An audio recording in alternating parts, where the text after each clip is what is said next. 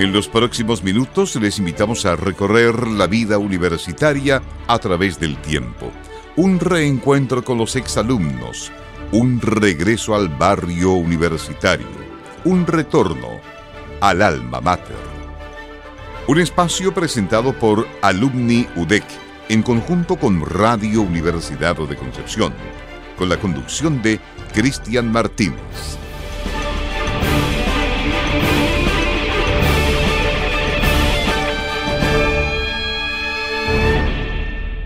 Hola, ¿qué tal? Muy buenas tardes. Bienvenidos a Alma Mater, el programa de Alumni UDEC y Radio Universidad de Concepción, que como todos los miércoles nos invita a juntarnos con nuestros queridos exalumnos y exalumnas de nuestra casa de estudios para conversar, para saber sus anécdotas, para saber su trabajo presente y también sus proyectos futuros. Para hoy tenemos como invitada a Marcia Martínez Carvajal. Ella es profesora de español egresada en el año 2004 de nuestra casa de estudios, donde también obtuvo su magíster en, literaturas hispánicas y el doctorado en literatura latinoamericana por allá por el año 2011. Ha realizado pasantías y cursos en universidades de diversos países, tanto en Latinoamérica como en Europa. Actualmente es profesora titular en la Escuela de Teatro de la Universidad de Valparaíso, como docente en las áreas como Historia del Teatro, Teoría Teatral y Metodología de Investigación Artística. Está encargada de la línea teórica y del área de investigación de la Escuela de Teatro, también entre otras materias. Ha publicado artículos, reseñas, manifiestos, libros y la mayoría dentro de sus temas de investigación, que son la historia y la historiografía del teatro. Ha sido investigadora responsable de muchos proyectos, donde destacamos un fondar que es de investigación eh, desde el año 2007 al 2018, que fue publicado en el libro Teatro y Memoria en Concepción, Prácticas Teatrales en Dictadura, junto a las coautoras Nora Fuentealba y Pamela Vergara. Últimamente trabaja en un fondo de las artes escénicas de investigación llamado Teatro para Niñas y Niños en el Chile Moderno. Esto desde el año 1884 a 1945. Encuentros, risas y educación. Marcia, bienvenida a Alma Mater. Muchas gracias por la invitación, Cristian, y muchas gracias por esa presentación. grande que salió, ¿eh? salió bastante extensa porque hay harto de lo que hablar, pero como tenemos un poco tiempo aquí en, esta, en este programa, eh, queremos saber desde ya eh, cómo es que parte esa idea de estudiar pedagogía en español, pues acá en la Universidad de Concepción. Bueno, yo, eh, yo soy de Tomé, que eso es muy importante para mí, siempre eh, lo digo, eh, porque para mí es fundamental saber y que, que se sepa que, que he sido criada en provincia, estudié en provincia y trabajo en provincia, algo para mí que es un motivo de orgullo. Entonces yo soy de Tomé y para mí era la opción estudiar en la Universidad de Concepción, era la opción también estudiar con beca, por eso también me tuve que esforzar mucho durante la enseñanza media. Y durante la misma enseñanza media me empezó a gustar mucho eh, tanto la poesía como el teatro. Mm. Entonces, naturalmente, me fui hacia el lugar de, la, de, de querer estudiar pedagogía en español y entré como casi entra todo el mundo, ¿no? Así como diciendo, no, yo quiero hacer otra cosa, no quiero ser profesor o profesora. Pero la verdad es que en las primeras clases yo me enamoré de mi carrera y, y, fui, empecé a ser ayudante en segundo año ya, cuando estaba en segundo ya era ayudante y así me lo pasé de todos los años de la carrera, entonces yo creo que, mm, que esa idea de no querer ser profesor para mí fue como eh, una ilusión nomás porque a mí lo que me gusta la verdad es ser profesora. Así que así fue la, entrada a la carrera. ¿Y, qué tal esa etapa de estudiante? Ahí los profes, los compañeros, compañeras, el, eh, el, mismísimo mechoneo o, la, o, o, las tertulias que se hacían aquí en la, en la Facultad de Humanidades y Artes de la Universidad de Concepción. Bueno, yo recuerdo la etapa de la universidad con mucho cariño, la verdad. En mi etapa de universidad fue bastante extensa porque como estudié todo de corrido, es decir, el pregrado, el magisterio y el doctorado, yo lo estudié todo de corrido. No, no tuve ningún año de descanso. O sea, estuve 12 años en la Universidad de Concepción estudiando. Entonces, para mí, eh, la etapa de la, de la universidad fue extensa y la etapa del pregrado, sobre todo, la, la recuerdo con mucho cariño porque se forjaron grandes amistades, sobre todo que, que continúan hasta el día de hoy. Em, y Eh, y también eh, recuerdo con mucho cariño a, cierto grupo de profesores y profesoras que influyeron mucho también en mi forma de hacer las cosas. Yo creo que estudiar pedagogía, más que saber enseñar o no saber enseñar o, saber contenidos o cosas así, es más bien aprender una manera de hacer. Y si yo tuviera que, resumir aquello, o sea, mi paso es que por el, por el pregrado yo aprendí maneras de hacer. Y aprendí esto de, bueno, de mi, de que fue mi maestra, ¿no? Hasta la que hasta el día de hoy mi maestra, Marta Contreras Bustamante, que ya no trabaja en la universidad, ya está jubilada hace mucho tiempo, pero ella, ella es mi, mi gran maestra. Pero también de profesores como Juan Zapata, por ejemplo, que me, que me, me enseñó muchas cosas de, de ese hacer. Mm.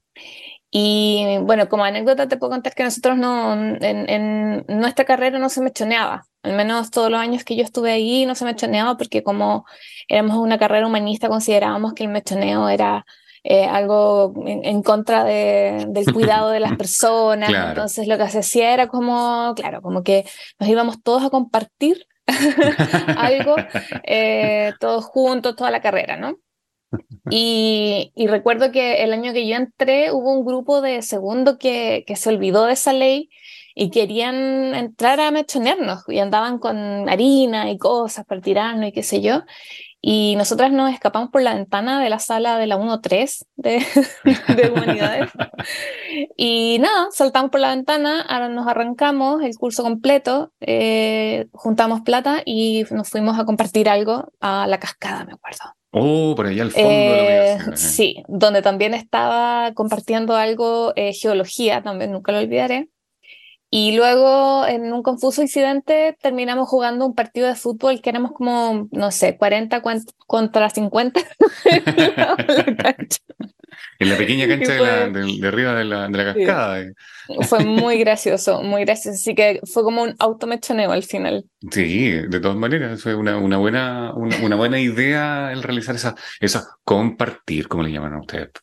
Y, y bueno, tú, ya ves que, que, te marcó esa etapa los profesores, los profesores en este saber hacer, este querer y saber hacer eh, la profesora Contreras, el profesor Zapata. ¿Quién más? ¿Qué, ¿Qué, más hubo ahí? Aparte, como tú también lo mencionabas, ese, ese forjar eh, amistades que hasta ahora duran y perduran. Con esto las redes sociales ya tienen que perdurar más, de todas maneras. ¿Qué, qué, qué, qué se vio ahí? Eh, bueno, con los, los, y las profesoras, para mí es como, o sea, si yo tuviera que resumir un, un, legado en mí, eh, yo creo que sobre todo eh, me quedo con la responsabilidad por nuestra disciplina, es decir, por la literatura en general. Eh, yo no, no, puedo ser de otra forma sino responsable, em, pero también la responsabilidad por, por la enseñanza el, hecho de, formar nuevos y nuevas profesoras para mí es súper importante. O sea, yo lo he hecho mucho de menos ahora que estoy trabajando en una escuela artística en donde se, está, estoy formando actores y actrices, ¿no? Pero hecho mucho de menos esa responsabilidad de formar profesores y profesoras que luego van a ser quienes inspiren también a personas que, tal como yo, les vaya a gustar la poesía o el teatro y terminen estudiando o pedagogía en español o castellano, como se llame, o, como se llame, o teatro como los y las estudiantes que, que tengo yo ahora. Entonces, eh, creo que esa disciplina eh, para mí fue súper importante. El, el, por ejemplo, el que, eh, el que nos dieran, nos, nos abrieran el mundo y, y, darnos la oportunidad de tener tantas lecturas, por ejemplo. Yo, yo me acuerdo que no, en nuestra época, que ya es han pasado 20 años, entonces 20, 22 años, ya, ya puedo decir en nuestra época, eh, no era dado quejarse de un, uy, eh, estoy leyendo mucho, ¿cierto? Porque estábamos estudiando literatura lingüística también, pero, pero principalmente quienes teníamos el interés por la literatura, lo que teníamos que hacer era leer. Entonces, yo me veo a mí misma fascinada leyendo lo que nos daban las profes, lo que nos recomendaban de repente en clases, lo que se recomendaba entre compañeros, compañeras, mucha poesía, descubriendo esas primeras ediciones que tiene la Biblioteca de Humanidades. Eh, creo que, que, que, aproveché mucho ese, ese pregrado, ese momento de, de comérmelo todo al final. Así fue como comer todo, leerlo todo, comer todo. Todo lo que se pudiera. ¿eh? Todo lo que se pudiera eh, aprenderlo, aprendí, me metí a cuánto taller se me cruzó, taller de dramaturgia, taller de poesía con Gonzalo Rojas, me acuerdo. Oh. Eh, todo, todo, todo, todo lo hice. Iba a todos los lanzamientos del libro, bueno, como todo estudiante de pregrado también, iba a, todo, a todas las inauguraciones de la pinacoteca, ¿cierto? Para aprovechar el cóctel también. Pero también, a la vez, era una forma de, de, hacer, de hacer universidad, de hacer comunidad con los y las compañeras de artes visuales, entonces una tenía una formación en poesía, pero también una conexión con las, con las exposiciones de la biblioteca, con las tocatas que se hacían en historia, en música, en sociales, etc. Entonces creo que para mí eh, la universidad, el paso de, por la universidad fue enriquecedor en varios aspectos, eh, sobre todo pensando en ese, en ese contexto de, de que era realmente universal. O sea, Mm. tú conocías gente de todas las, de las, eh, las carreras Era Y- ecléctico, como se dice. y tenías, claro, y tenías opción de, de, de ver y de hacer muchas cosas. ¿Y, y Y cómo yo fue las hacía eso? todas, todas, todas, todas. Tú querías hacerlas todas. Sí. ¿Y, y, y, cómo pasa el, por el posgrado? O sea, bueno, dijiste que habías seguido 12 años estudiando en la universidad de, de un viaje, había de sido todo seguido. Eh, y Mm. la- el interés por el posgrado, ¿por qué? Sí, eso fue un, eh, bueno, un interés que yo siempre tuve, el de seguir estudiando, porque el, el verbo estudiar o aprender para mí es como el mejor verbo del universo. O sea, yo, yo seguiría estudiando ahora mismo. Si tuviera tiempo, estaría haciendo un diplomado en algo, sí, porque me gusta mucho aprender. Eh, y por otro lado, eh, fue darme cuenta también cuando hice las prácticas en liceo, en que eh, yo no podría trabajar en, en liceo. En- y dicho esto, también aquí le mando un saludo a todos mis colegas que, que, que, está- que trabajan en el liceo porque considero que es un trabajo admirable. O sea, yo con las prácticas que hice me morí básicamente. O sea, casi quedo pelada. Es como que no, a lo que me refiero es que mm, yo no iba a tener la energía suficiente, ni el tesón, ni, ni, ni la lucha que dan mis compañeros y compañeras que siguieron haciendo clases en pregrado, o sea, en, en liceo. Es súper complicado, súper complicado, muy exigente. Y yo dije, no, yo no sirvo para esto, yo voy a terminar no, muerta, o sea, odiando lo que amo, entonces no, no puedo. Y mi opción fue seguir estudiando pensando en hacer clases en la universidad. Entonces, por eso entré al, al magíster y cuando estaba en el magíster se me dio la oportunidad de poder postular eh, al doctorado en el, al final del primer año del magíster. Entonces, hubo un minuto en que hice el primer año del doctorado y el segundo de magíster juntos. Ajá. Y terminé, terminé entonces después del magíster y seguí con lo del doctorado. Em, y esas fueron las razones, son bien pedestres, pero, pero es verdad, a veces una tiene que asumir también que, que hay cosas que, hay batallas que una no va a poder dar. Entonces tal vez yo dije, bueno, tal vez formando nuevos profesores y profesoras, eh, sí, esa puede ser mi batalla, ¿no? Esa, esa Claro. batalla sí la puedo ganar. Es- Esa podría ser, claro. Y ya, pues, termina el doctorado, sale con honores, ahí medalla doctoral de la Universidad de Concepción y la vida profesional. ¿Cómo se lanza Marcia Martínez? Estamos con Marcia Martínez Carvajal, aquí en Alma Mater.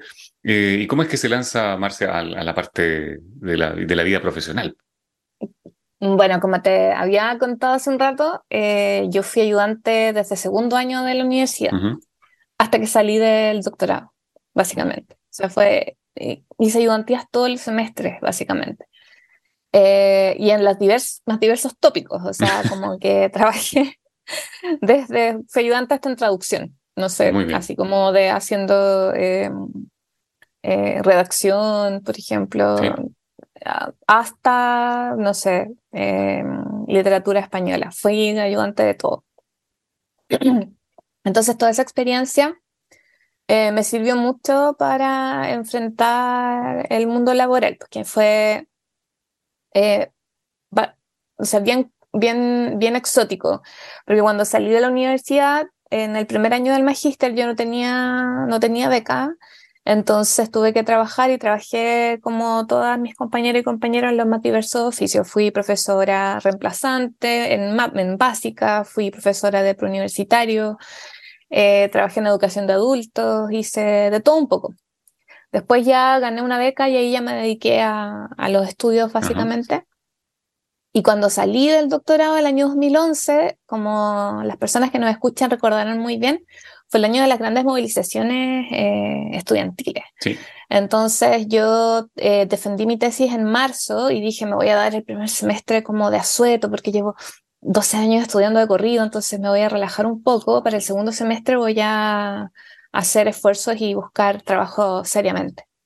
Y pues nada, no existió ni primer semestre, ni segundo semestre, ni nada. O sea, en mayo empezaron las, las tomas y ya la Universidad de Concepción, nunca lo olvidaré, te regresó en diciembre. Es casi diciembre. Entonces, entonces yo era como que estuve todo ese año en la incertidumbre absoluta porque mandaba mail a las universidades, nadie me contestaba porque las universidades estaban en toma, entonces estaba bien angustiada ya. Y en ese contexto eh, me llaman de una universidad en Valparaíso eh, y me dicen si estaba disponible para trabajar y yo no, estaba totalmente eh, cesante, entonces dije que sí, sin pensarlo, y me vine a trabajar acá. Y estuve trabajando cuatro años en la Católica de Valparaíso y luego ahora llevo ya seis años en, en la Universidad de Valparaíso. Genial. ¿Y el interés por el teatro? ¿Por qué el teatro? Bueno, eh, yo creo que desde el eh, posgrado ahí ya estaba el interés y, hay una gran mentora detrás, ah, debo, debo decirlo, em, que, que, es la profesora Marta Contreras, que ojalá nos pueda escuchar eh, desde allá de Estados Unidos. Em, para, para, para, llegar al teatro y ese interés, esa historiografía, la historia del teatro, mm. toda esa teoría teatral que, que, que, es infinita, diría yo, porque todos los años sale algo nuevo de teatro. Sí, pues el teatro es lo más mutante que hay.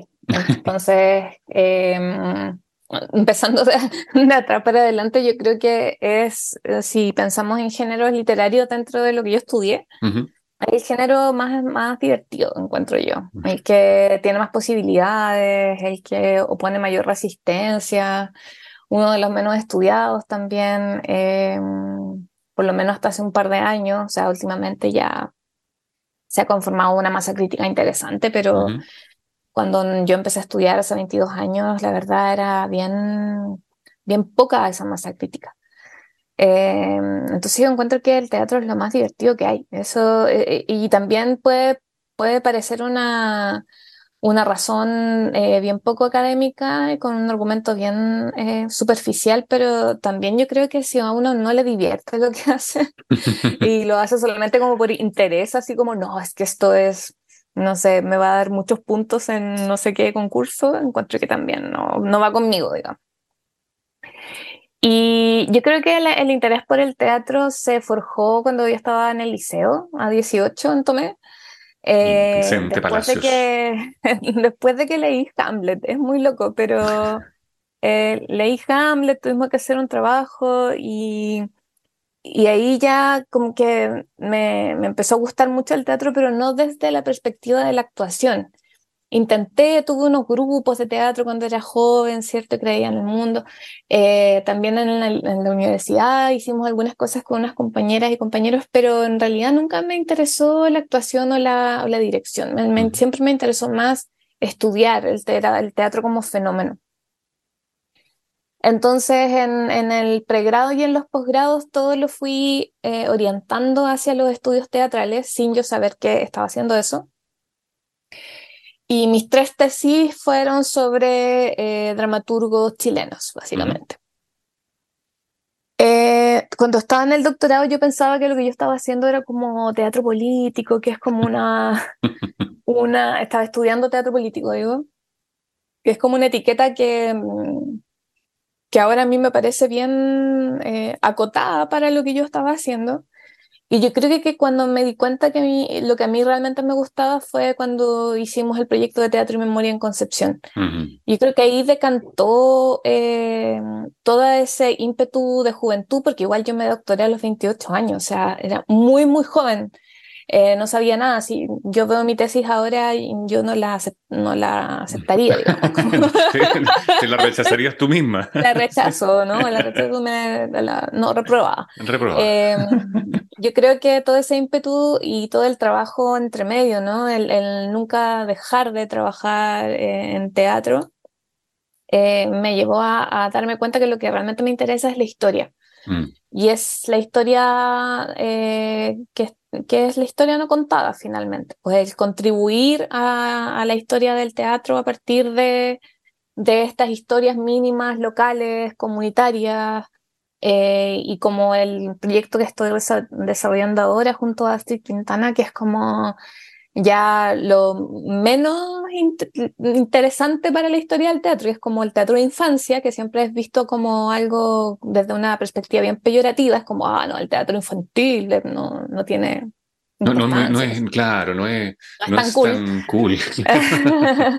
y, y, además de la infancia de principios del siglo XX, finales del XIX, que es como también un terreno inexplorado. Entonces, ahí, eh, aquí yo ya estoy como en el, en el, en el camino y en la senda de, de aquel trabajo que, que me interesa, que es el trabajo de la historia, pero también el trabajo con los documentos. Con otro grupo de investigación estamos trabajando en archivos de, de mm, artes escénicas en general. Y, y bueno, todo, todo se va complementando. Entonces, el, el trabajo historiográfico en, en, teatro sería imposible sin el archivo en arte escénica. Eh, ¿Cómo reconstruimos el, el, acontecimiento teatral más allá de solamente trabajar con la dramaturgia? ¿no? O sea, no pensar el teatro como literatura, como se pensó hasta mediados de los 50, eh, sino que pensarlo como un hecho cultural que involucra eh, varias, varios estratos de la sociedad y, es eso, es un acontecimiento único, irrepetible. Y, y, entonces la gran pregunta para mí es cómo lo reconstruimos. Y, ha sido muy entretenido reconstruir eh, principios del siglo XX con, una, con la mirada a la infancia y, y ya empujarnos a ir más, más allá del, del, puro texto teatral, ¿no? Sino que pensar el fenómeno, pensar ver las fotografías de los niños y niñas a principios de siglo con sus trajecitos en la escena, ¿cierto? Declamando un poema, no sé cómo todo eso ha sido. haciendo, haciendo memoria, eh, algo que también nosotros hacíamos cuando estábamos en la escuela, pero, pero no sé, quizás lo hacíamos de manera lúdica, pero tenía también todo un trasfondo, tenía todo un trasfondo eh, sí, bueno, social, los, eh, papás preocupados, los, la, familia, los profesores preocupados, todo, la preparación de todo esto, todo tenía un trasfondo ahí muy, muy potente en esa época. En la nuestra, por lo menos. Pero imagínate para atrás. Imagínate sí, todo lo que tú has nombrado es lo que a nosotras nos interesa. O sea, cómo se vivía el fenómeno en comunidad. No es, el teatro no es un puro libro impreso. El teatro es un fenómeno comunitario. Entonces, por más que sea pequeño, en la escuela E421, donde yo estudié también, por más que haya ido mi abuelita a verme y mi mamá y, y no sé, los papás y, mi mamás de mis compañeras y compañeros, algo estaba pasando ahí y algo nos marcó también, marcó a esa comunidad.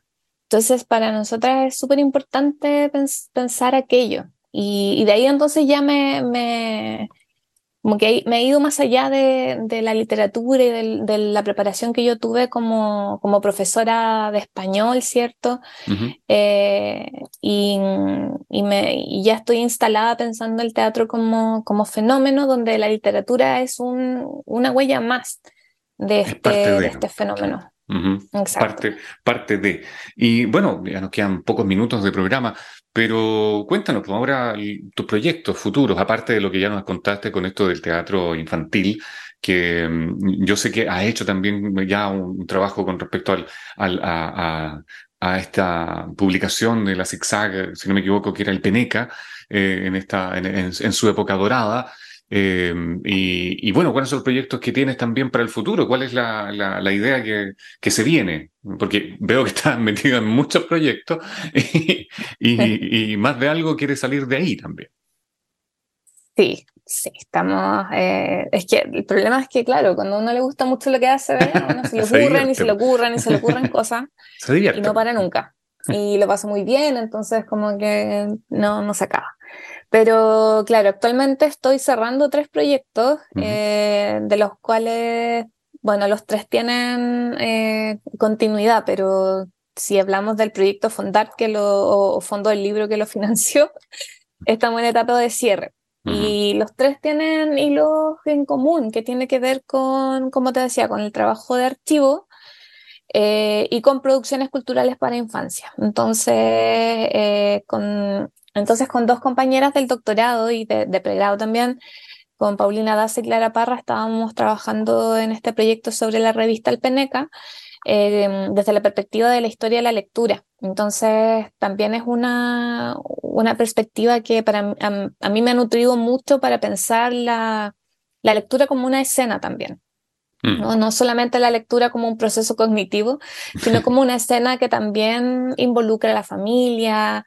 El Peneca siempre llegaba a las casas, primero lo leía el papá, por ejemplo, después el hermano mayor, después el hermano menor, y había todo un ritual de lectura y, y todo, ese, todo ese trabajo que estamos haciendo con mis compañeras eh, ha, sido, ha sido realmente muy satisfactorio y se va a concretar en un libro que esperemos que salga pronto, va a salir en este mes o el que viene, así que atenta a las personas que estén interesadas. Eh, y, y, luego entonces estoy trabajando con el, con el, el equipo de, de, del grupo de estudios de archivos de artes escénicas, em, en donde ya tenemos varios planes, pero claro, para concretarlo necesitamos fondos o eh, financiamiento de, de, nuestras universidades o externos que tienen que ver con formación, sobre todo en conservación y, y organización de, de archivos de arte escénica. O sea, lo hemos pensado también eh, muy eh, vulgarmente como cómo pasar del cachureo al archivo. Al archivo, eso, que se guardó en alguna parte, claro. De que las ah. personas que nos han dicho, no, si tengo puros cachureos, a decirle, señora, su cachureo un documento valioso para conformar un archivo de arte escénica en Chile. Y, y creemos que ese puede ser nuestro aporte, ¿no? Hacer como una, una, una eh, formación básica, ¿no? y, y, con, y, con, lo mismo comenzar a, a trabajar en, en, en estos, em, en estos archivos, contribuir a que las personas comiencen a organizar sus cosas, etcétera. Es un, es un, proceso, es un proceso largo, pero bueno, eh, alguien tiene que hacerlo y ustedes están metidas ahí hasta el fondo con eso, así que me parece muy bien y ojalá que la gente se ponga para, para alimentar esta, esta producción. Bueno, estamos llegando al final del programa, se nos está acabando el tiempo, pero antes de terminar, Marcia, profesora de español de aquí de nuestra universidad, ¿qué es para ti la Universidad de Concepción? Así brevemente. Uy, la, Universidad de Concepción es la, la gloriosa para mí siempre va a ser la gloriosa Universidad de Concepción. Muy, yo la siento muy mi alma mater. Eh, yo creo que, que, para mí es eh, un gran referente eh, de vida. O sea, imagínate que pasé 12 años de mi vida en ese lugar. Entonces, eh, es un referente de vida, insisto, de, de, una forma de hacer las cosas, de mirar la sociedad, de mirar la comunidad. Eh, es donde aprendí a que eh, para, para pensar, para reflexionar, para trabajar no es necesario estar en el centro, que se puede estar en la provincia y estar a la altura de cualquier otro o cualquiera otra. Y, y, además es un espacio del que cada vez que visito eh, me reconforta mucho como espacio. O sea, yo echo mucho de menos los prados, el árbol, el ginkgo biloba que miraba desde la biblioteca, eh, caminar a almorzar a los patos o a buscar la colación fría, no sé. Como que tengo mucha nostalgia de, de la universidad eh, porque lo pasé muy bien, entonces yo creo que por ahí va. Eh, pero nada, es mi, es, es como se llama este programa, realmente es mi alma mater. Muchas gracias. Muchas gracias por esas palabras, Marcia. Y bueno, llegamos al final del programa, que te vaya súper, súper bien en todos tus proyectos, en todas tus eh, ideas que tengas ahí para, para eh, hacer surgir esto de, de, tanto el teatro como los archivos, como la, infancia, todo mezclado todo, y todo bien armadito como lo sabes hacer. Así que muchas gracias por acompañarnos hoy día, Marcia. Muchas gracias por la invitación y espero que, que, todo vaya bien para todas, todos y todes. Muchas gracias. Y el Alma Mater vuelve la próxima semana con un nuevo invitado o invitada. Muchas gracias por acompañarnos. Hasta la próxima. Hemos removido recuerdos universitarios y hemos conocido la vida de otro miembro de la familia universitaria. Culmina esta edición de Alma Mater, pero nos reuniremos en el próximo capítulo para reencontrarnos con la historia y quienes pasaron por las aulas de la Universidad de Concepción. Es una invitación de Alumni UDEC en conjunto con Radio Universidad de Concepción.